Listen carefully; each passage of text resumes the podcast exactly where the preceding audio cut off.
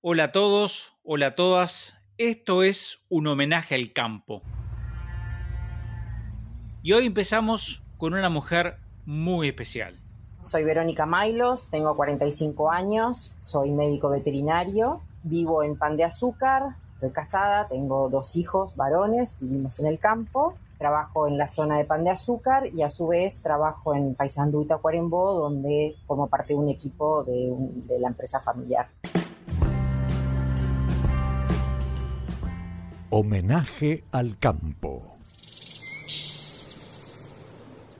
Bienvenidos al podcast de Almacén Rural. 20 minutos para descubrir historias de vida de productores de la transformación y de emprendedores responsables dispuestos a compartir valores y vivencias que guían.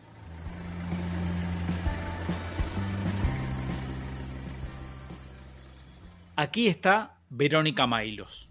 Me identifico con mi niñez, que es la que me formó, es lo que termino siendo hoy. Mi niñez siempre estuvo relacionada con el campo. A los 4 o 5 años me tuve que ir a Montevideo por un tema de la escolaridad y eso para mí fue como un gran desarraigo, así que estaba siempre ansiosa de esperar las vacaciones, los fines de semana para podernos ir en familia de vuelta para el campo y ese tiempo que tenía para estar en el campo y con las cosas que a mí me gustaban y esa experiencia que fui adquiriendo, le tenía que sacar el mayor provecho. Entonces, este, eso que empezó como una diversión, después terminó siendo un aprendizaje y un estilo de vida.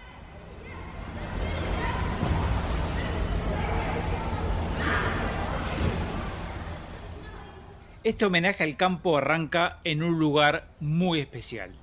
Se llama los Cerros de San Juan. Una estancia antigua que había sido fundada por unos alemanes y bueno, con ellos vinieron muchas familias italianas, entonces había una gran cultura vitivinícola y eso es lo que le dio el nombre a la bodega, también a la estancia. Se dedicaba a la parte de la ganadería y bueno, convivíamos la parte de la estancia con la gente de la bodega y de la viña y bueno, eso llevaba a que fueran muchas familias que vivieran ahí, era como un pueblo, había, tenía su escuela, tenía su club, tenía su carpintería, su herrería, el taller mecánico, el almacén de ramos generales, un pueblo, pero dentro de una estancia. De repente en una misma familia el, hombre trabajaba para la estancia y, y, la señora trabajaba para la bodega, y bueno, así se convivía. Los cerros de San Juan están cerca del río San Juan a 8 kilómetros antes de la desembocadura con el río de la Plata y a 32 kilómetros al noroeste de Colonia del Sacramento. Para Verónica empezó todo siendo una diversión. Era clásico en carnaval disfrazarnos todos y después competíamos los de la estancia contra los de la viña. Era como un barrio que quedaba como a 5 kilómetros de, de, la estancia. Entonces, bueno, en un puente en el medio, nos encontrábamos y competíamos a ver quién tiraba más bombitas de, agua o, o, quién estaba mejor disfrazado. Claro, no había ningún juez para definirlo, entonces nos vamos con todo. muy divertido, sí, de ir a pescar con los chicos de, de ahí de la estancia también. No, muy, muy divertido. Una infancia muy linda, muy linda. Bueno, cuando yo era niña, hasta prácticamente que más o menos cuando me casé, mi vinculación más que nada por familia era en Colonia, en los hornos de San Juan, donde mi padre era el empleado. Y bueno, y ahí fue donde transcurrió prácticamente que mi niñez y mi, adolescencia. Y bueno, arranqué, como decía recién, lo que podía ser un, un, juego, diversión, después acompañando a mi padre, abriéndole porteras mientras él tenía que ir a recorrer los distintos campos y lo que fuera, pasó a ser un aprendizaje también y es lo que hoy termina siendo mi estilo de vida y la carrera que elegí. Los viajes con su padre marcaron a Verónica de una manera muy singular. Yo iba porque me gustaba, porque me gustaba acompañarlo a mi padre, y bueno, él iba manejando, yo le iba abriendo las porteras, iba ganando tiempo y, y siempre, incluso en el simple hecho de bajar y abrir una portera, también se va aprendiendo este, si el poste está roto, este, si la portera está rota, o yo qué sé, no sé. Si está muy trillado, bueno, porque están acá las vacas tanto tiempo? Son un montón de cosas que hay que ser observador y esa misma observación te va, te va enseñando. Al principio de repente iba para acompañarlo a mi padre y bueno, esa compañía me llevó a ir observando un montón de cosas que me fueron llamando la atención. Siempre me gustó estar metida en cuanta bichera había y meter mano, prenderme a, cuánta investigación podría haber de, algún caso, de alguna vaca, alguna yegua que estuviera enferma, a ver cómo seguía el tema. Cuando iba al veterinario me encantaba estar ahí en primera mano para acompañar y aprender y si podía agarrar la volada y meter mano yo también creo que era todo como un juego, algo divertido, y eso me, terminó gustando. Poder aprovechar todas esas oportunidades, creo que fue lo mejor que me pudo haber pasado. En este viaje, este viaje que partió del departamento de Colonia, se construyó la historia de una mujer que se enriqueció con el beneficio de la duda. Desde los cuatro años, más o menos, iba siempre como un caballo de carro, mirando para adelante y que quería ser veterinaria, quería ser veterinaria. Cuando me tocó inscribirme, o en ese año que tenía que inscribirme, ahí fue cuando dije, ¿y si no me conviene porque soy mujer? Algo que nunca se me había planteado, pero justo el, año que tenía que anotarme, me planteé eso. Dije, ¿y si no me toca? ¿Y si no me no puedo ejercer porque soy veterinaria y tengo esa limitante? Bueno, voy a ver otras cosas. Y me metí a hacer un secretariado de dos años y fue lo mejor que me pudo haber pasado, haberme puesto a hacer el secretariado porque me di cuenta que eso no era para mí. Lo que yo quería era estar en la profesión veterinaria. Entonces, como viví lo contrario por el hecho del secretariado, fue como el desafío de decir, bueno, esto es lo que me gusta y a esto me voy a meter. Ya probé lo otro, esto es lo que me gusta. Y le di para adelante. Seguramente algo de discriminación debe haber, y lo hay. Si a mí me discriminaron, la verdad no lo sentí o no me afecté. Si sucedió, seguí para adelante con mi forma de ser. Obviamente hay cuestiones de fuerza que de repente yo no las tengo y evidentemente un hombre sí lo puede llegar a tener. Entonces, bueno, en eso, lógicamente, ahí tengo que decir, eh, por favor, ayúdenme. Y creo que, que nunca, nunca tuve un problema o nunca dejé de tener un trabajo por ser mujer. De hecho, la gran mayoría de mis clientes y de los colaboradores son todos hombres. Estoy acostumbrada a trabajar con hombres y no, nunca me sentí discriminada por ser mujer. Yo la verdad que no, no sentí la discriminación, que sin duda hay, pero yo no la sentí. Lo cierto es que Verónica se estableció en Pan de Azúcar, viaja frecuentemente a Paysandú, más asiduamente en primavera, donde allí la familia tiene un establecimiento con remates anuales, inseminación de planteles entre otras cosas. La cabaña es los cerros de San Juan, que es 100% gastado, que bueno, venía del origen de allá de Colonia, que en Hereford tenemos más de 100 años de remates y en la cría del Hereford 150 años. Y después en Paysandú, cuando llegamos a, a Paysandú ya había un plantel Angus y bueno, lo fuimos siguiendo y el plantel Angus es lo que manejamos más que nada con el nombre de Santander, que es el nombre de la estancia. Así que bueno, el remate es de los cerros de San Juan y estancia Santander con el Jerez forastado y Angus negro y colorado. Es la historia. A ver, en, esa época eran muy pocas las cabañas que había de Hereford, no solo San Juan y alguna otra cabaña más fueron los que introdujeron el Hereford al Uruguay. Y hoy creo que todos los que tienen Hereford, en alguna vaca, en algún toro, hay sangre de los cerros San Juan. O sea, los cerros San Juan se, se basó en eso, en, en poblar, como quien dice el Uruguay, en la venta de toros, en la venta de toros básicamente, después habrán sido vientres, para justamente diseminar la, raza por el país. Entonces, si bien han habido cambios con el mocho, bueno, la verdinangus, pero la base Hereford del Uruguay, la gran mayoría es esa base de los Solos San Juan. Homenaje al campo. Bueno, buenas tardes para todos. Así como decía nuestro padre recién, este año estamos festejando nuestros 25 años rematando la rural de Tacuarembó. Homenaje al campo.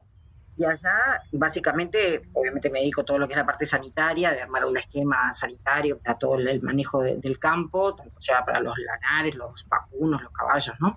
Me encargo de las compras, productos sanitarios y también de, bastante parte administrativa, ¿no? De, de papeleo, lo que son las inscripciones en ARU, la parte de trazabilidad, y además, bueno, pagos de, cuentas y cosas por el estilo. Más que nada es eso.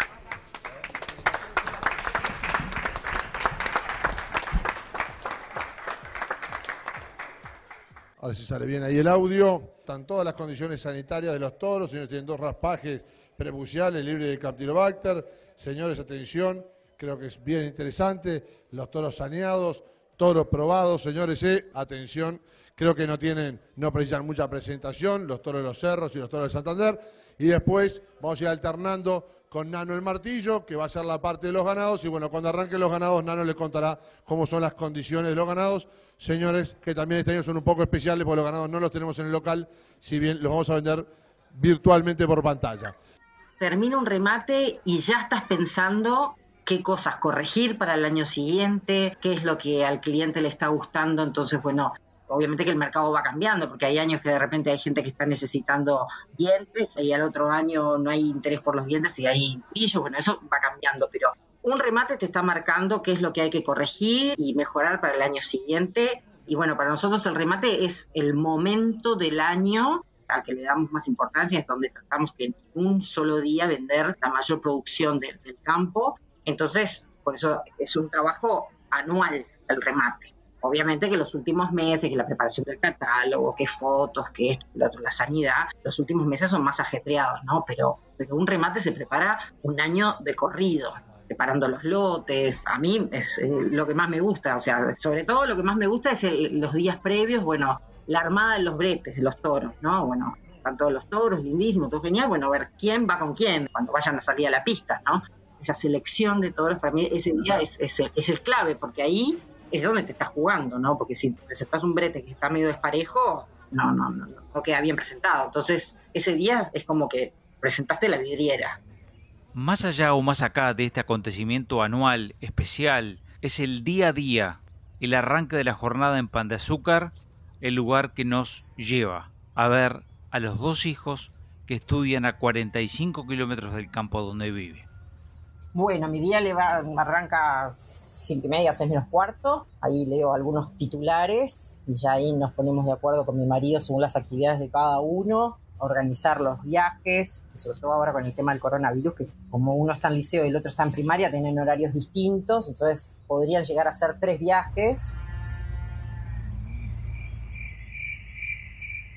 Soy generalmente la última en irme a dormir porque aprovecho cuando después que se fueron a dormir los chicos y eso, de repente ahí sí es cuando me siento en la computadora a hacer los trabajos, trazabilidad, sobre todo esas cosas. Aprovecho ahí la tranquilidad y que no, no estoy con ellos en la vuelta porque trato de que cuando están ellos, bueno, poderme dedicar a ellos. Pero, pero sí, finalmente aprovecho esa última hora de la noche para ponerme a, a hacer los trabajos del día de la computadora. Hablando de computadora y nuevas tecnologías, Verónica está afín a incorporarlas más a la producción yo estoy aprendiendo todos los días algo nuevo la tecnología, no soy muy ducha con eso, pero hay que saberlas usar. Hace poco uno decía, uno va a poder estar andando a caballo y hablando por teléfono, y parecía una locura. Y hoy es un hecho y todo el mundo tiene un celular. Hoy cualquier empleado de campo tiene un celular que tiene WhatsApp y que te está mandando la foto, mire, me pasó esto, ¿qué puedo hacer? O la puede venir a ver o lo que sea, y eso va adelantando mucho trabajo y eso es algo lo más, lo más sencillo en cuanto a tecnología. Tenemos los bastones electrónicos para leer la trazabilidad, que hoy en día por Bluetooth ya te lo manda a la computadora o al celular, la lectura que hiciste del ganado, las mangas. Hay mucha cosa tecnológica que está llegando al campo, que está favoreciendo mucho el trabajo o facilitando. En algunas cosas de repente se nos está complicando, pero porque no hemos sabido usar todas las herramientas tecnológicas que quizás tenemos pero creo que en sí se viene y nos tenemos que adaptar porque mucha de esa tecnología nos está facilitando otras tareas, nos beneficia por otros lados, entonces hay que ayornarse y saber usarlo. Homenaje al campo. Un momento para compartir buenas historias que nos recargan de confianza con ideas que construyen futuro. Wow, qué sorpresa, no, no, nunca me imaginé ser considerada como para tener el homenaje al campo, o sea, un honor, una gran gratitud a la empresa de que entre todos los clientes que tienen, justo me hayan elegido a mí, porque hay muchos productores que representan al campo, muchos productores hombres y mujeres, que representan muy bien el campo, que de repente son anónimos, pero este, fue un gran honor para mí que me hayan elegido a mí. Verónica Mailos, ¿cuál es su frase de cabecera? hay que intentarlo. Bueno, así como me pasó con el secretariado, bueno, hay que intentarlo. Tuve que probarlo para darme cuenta que no iba por ahí. Hay que intentarlo. Yo que sé, en todas las cosas de la vida. Obviamente hay riesgos, pero hay otras cosas que son, hay que intentarlo. Y si me fue mal, bueno, ta, lo probé. Pero si no lo hacía y me iba bien, o era lo que tenía que hacer, nunca lo sabré. Entonces hay que intentarlo. Y hablando de juegos, para terminar con frases, siempre que llovió paró. Sí, sí, y siempre hay que mirarlo con ánimo positivo, un para arriba. Siempre hay que mirar al lado positivo de las cosas. El coronavirus nos trajo el, con la comunicación. ¿Cuántas familias de repente no se hablaban todos los días y a raíz del coronavirus ponían una hora para hablarse todos los días? Bueno, hay cosas que hay que mirarlo al lado positivo. ¿Es un riesgo poner la carreta delante de los bueyes? Sí, claro que sí, es un riesgo. No es fácil muchas veces darse cuenta que uno está poniendo la carreta delante de los bueyes. Pero sí, claro que sí. Este viaje, como todos los que hacemos cuando nos movemos de un lugar a otro, en ese espacio reflexionamos, pensamos, nos preguntamos, afirmamos. Espero que si algo de lo que dije puede motivar a alguien a, a jugársela por lo que le gusta, le dé para adelante, que vale la pena. Hay que intentarlo.